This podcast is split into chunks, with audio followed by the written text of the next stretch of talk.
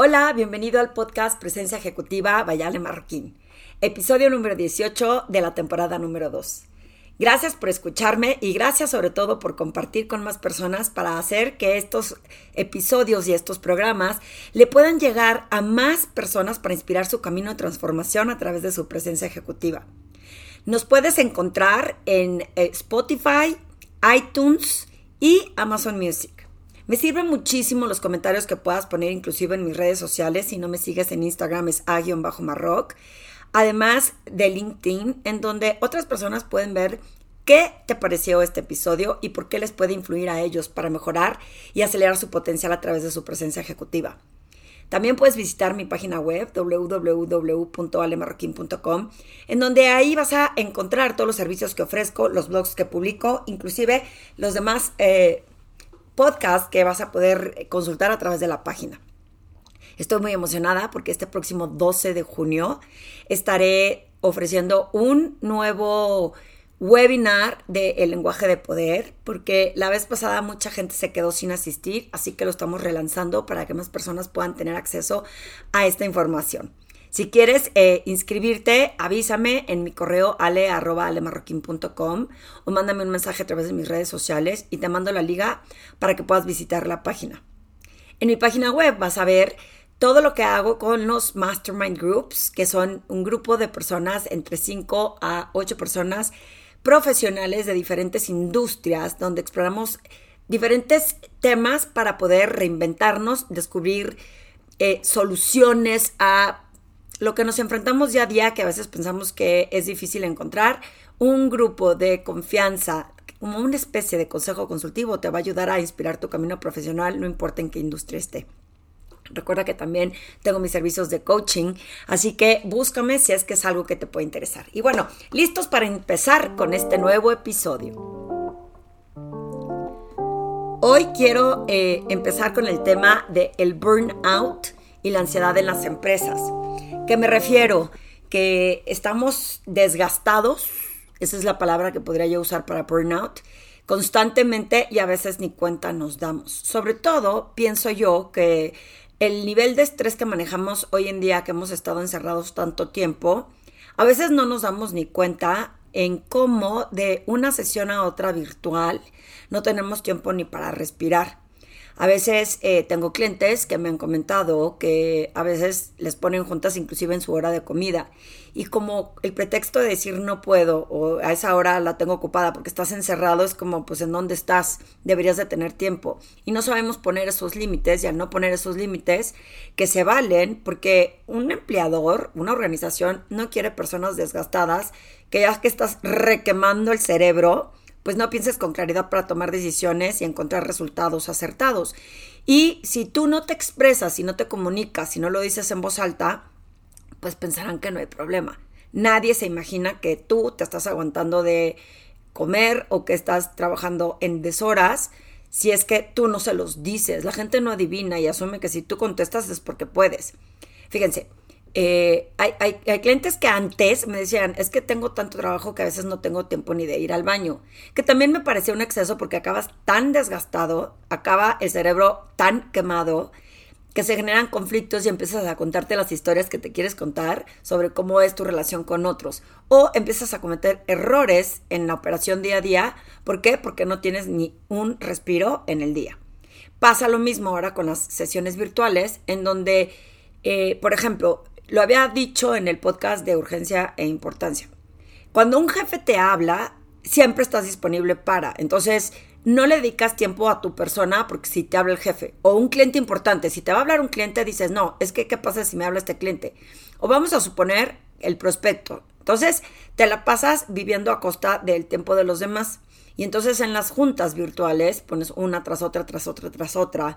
Y no tienes tiempo ni para respirar, tiempo para no sé, irte a tomar un café. Y me parece que es muy valioso que hagas este equilibrio porque empieza este desgaste en el que cuando ya te diste cuenta, el empleador no te va a decir, pues fue tu culpa porque no me avisaste que tenías una junta con otra o me pudiste haber dicho es tu hora de comida. Inclusive tengo una clienta que va a decir que siempre la menciono, que eh, le llegó a dar una enfermedad porque no se daba espacio para comer. Y entonces creo que lo que le bajó fueron los niveles de sangre y le dio anemia porque no comía. No, no comía bien, no tenía los nutrientes necesarios y se dio cuenta hasta que no tuvo que dar con el doctor. No queremos que llegue a ese nivel y creo que sí depende de que si tú eres una organización, tengas la sensibilidad de buscar esa comunicación con tus equipos y decirles cómo están tus tiempos, qué tanto tiempo estás asignando para, para ti como persona, qué tantos respiros tienes entre junta y junta y se vale que digas entre esta junta y la otra, las juntas a veces se alargan, se extienden, que ese sería otro tema de otro podcast, ¿no? Eh, cómo hacer juntas eficientes en donde si decimos una hora, tiene que durar una hora. ¿Por qué nos extendemos tanto de repente? ¿Por qué nos desviamos de repente de ciertos temas?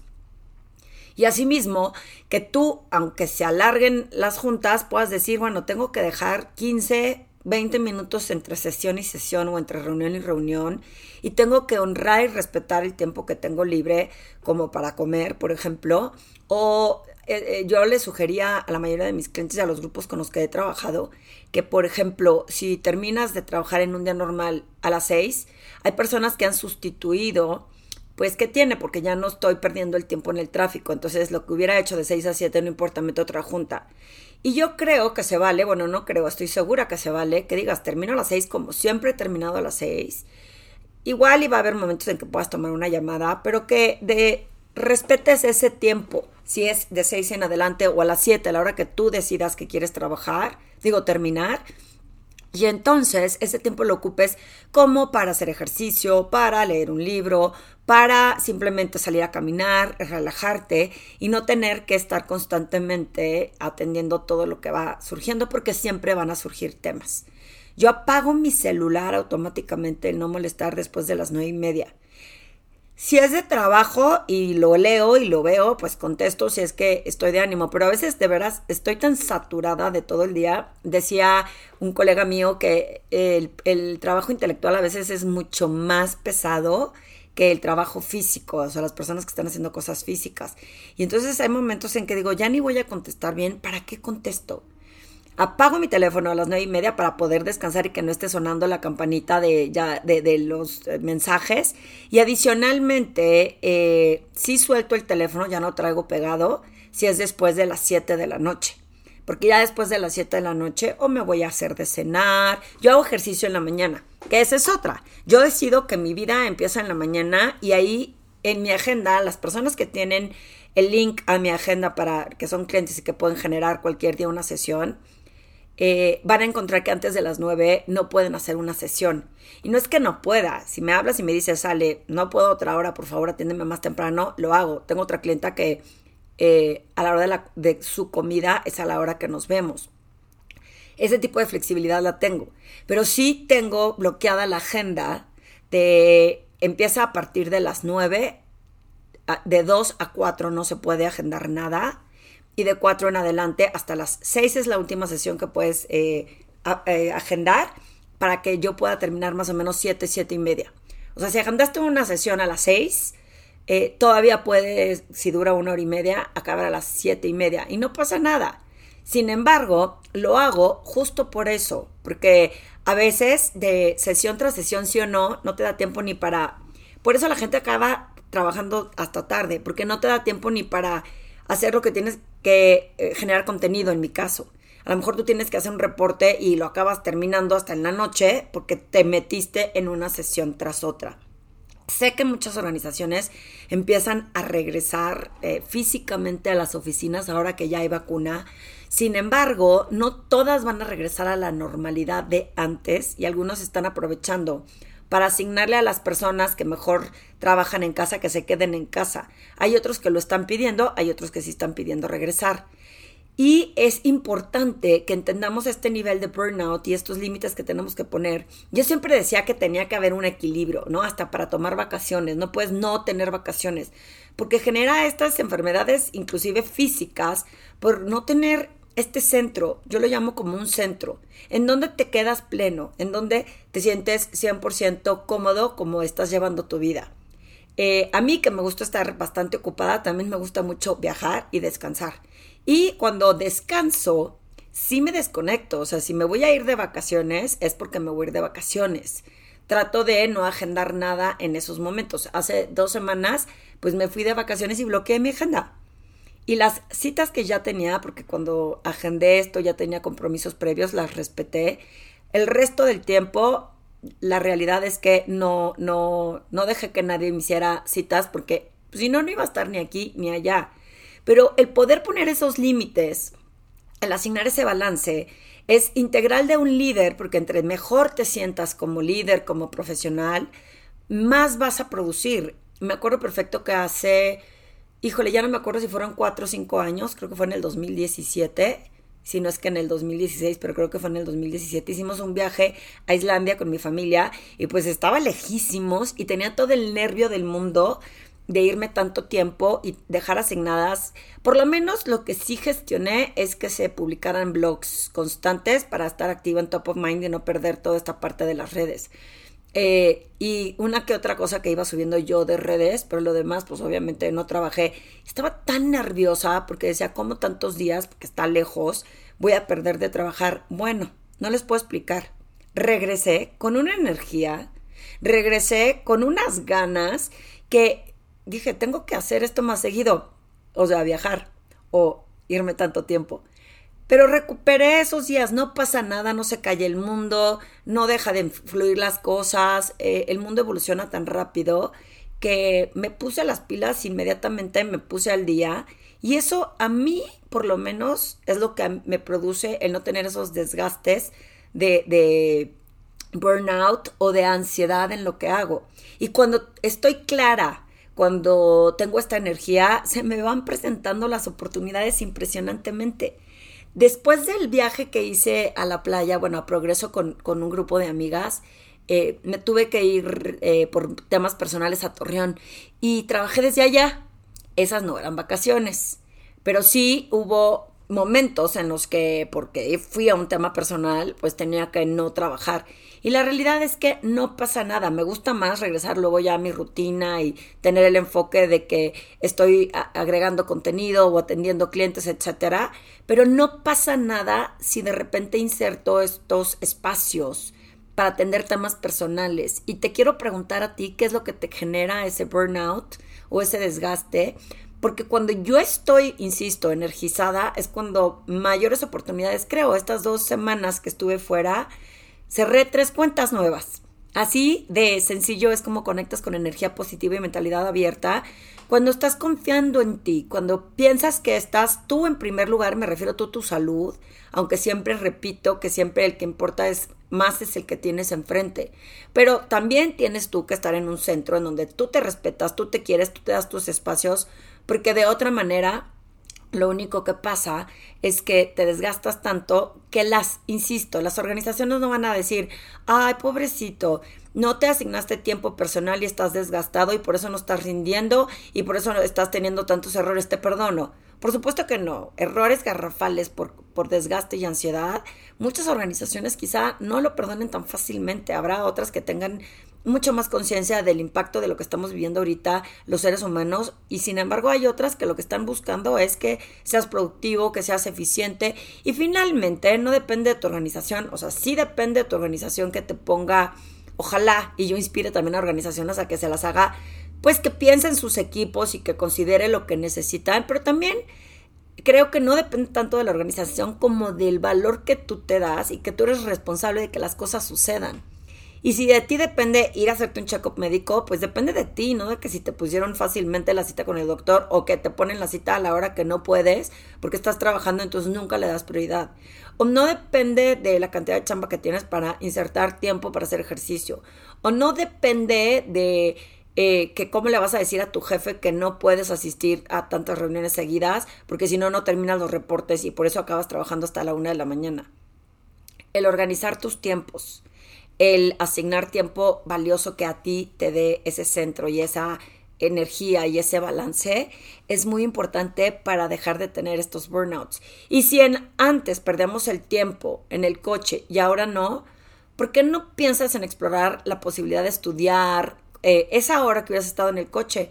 Yo lo que hago es que escucho podcast o leo pero no es que estés siendo flojo, no, no te vas a poner a ver series a las horas en que puedes aprovechar para sumar para tu presencia ejecutiva. Lo que es importante es que tengas claridad de que ese burnout puede llegar a depender completamente de ti y de evitarlo tú. Y si tú eres parte de un departamento que tiene la posibilidad de ponerle herramientas a tus equipos para que no tengan este desgaste, genera esta comunicación en donde les hagas, les expliques y les hagas sentir que no es debido a muerte estar en una sesión tras otra, que si empiezan a sentir desgaste, ¿qué sugerencias les darías para que no lo, o sea, no lo tengan? Otra gran sugerencia que siempre iban a ver, que le he repetido en varios de mis podcasts, es meditar y la meditación ayuda a calmar y a tener claridad de nuestras emociones, de cómo nos sentimos por dentro. Eh, hoy en la mañana, eh, a veces tengo, a través del método de Heartfulness, tengo, se le llaman sittings, como, o sea, sittings de sentarte en inglés, ¿no? Y, y medito con una persona que está en Portugal y, y me dice, ¿cómo te fue hoy? y le digo, bueno, pues es que hoy tengo muchas cosas en la cabeza y me costó un poquito más de trabajo, pero lo que me gusta es cómo genero poca prisa para ir a atender todas esas cosas que tengo que hacer y el, aunque mi mente estaba muy revolucionada, el hecho de que no sintiera taquicardias porque lo tengo que hacer o ansiosa porque las tengo que resolver, sino que estoy observando todos los pensamientos que hay hoy en mi cabeza, esa meditación me ayuda a frenar y entender que, puedo tomarme las cosas con más calma y que puedo tener esa claridad para enfrentar esos retos y poder resolverlos. Te invito a que explores esto, a que metas la meditación, a que busques a la persona encargada de capital humano y le expliques que pues que necesitas más tiempo porque estás desgastado entre tu casa, tus hijos que todavía no van a clases, que parece ser que ya algunas escuelas están abriendo y eso va a aliviar muchísimo a las personas que nos tenemos que hacer cargo de nuestros hijos mientras no están estudiando. Y creo que sí depende de ti, como tú quieras intentar bajarle a esa ansiedad y a ese desgaste que nos está provocando todo este nivel de estrés. Eh, ¿Qué opinas? ¿Qué, ¿Qué te haría falta? ¿Te has dado cuenta porque también vamos tan en automático que a lo mejor ni cuenta te has dado que estás completamente desgastado, quemado, que te sale humo y eres la única persona que no lo nota. Y vale la pena hacer ese examen de conciencia de cómo me siento, estoy cansado, estoy agotado. En serio, buscar hacer actividades físicas como el ejercicio, buscar meditar, buscar tener una clase que te baje esa adrenalina y que te disfrute, una clase de arte o algún idioma, cualquiera que sea, que se vuelva un tema agradable para ti, para que puedas hacer ese equilibrio y no llegar a niveles altos de desgaste físico y de que tu cabeza esté achicharrada porque no tienes un reparo, un descanso o un respiro para ti. Cuéntame qué opinas y si quieres más eh, aprender más sobre este tema, eh, avísame o qué otros temas te gustaría que pudiéramos compartir en estos podcasts relacionado al tema de presencia ejecutiva, liderazgo. Estoy feliz de poder compartir contigo temas que te puedan resolver.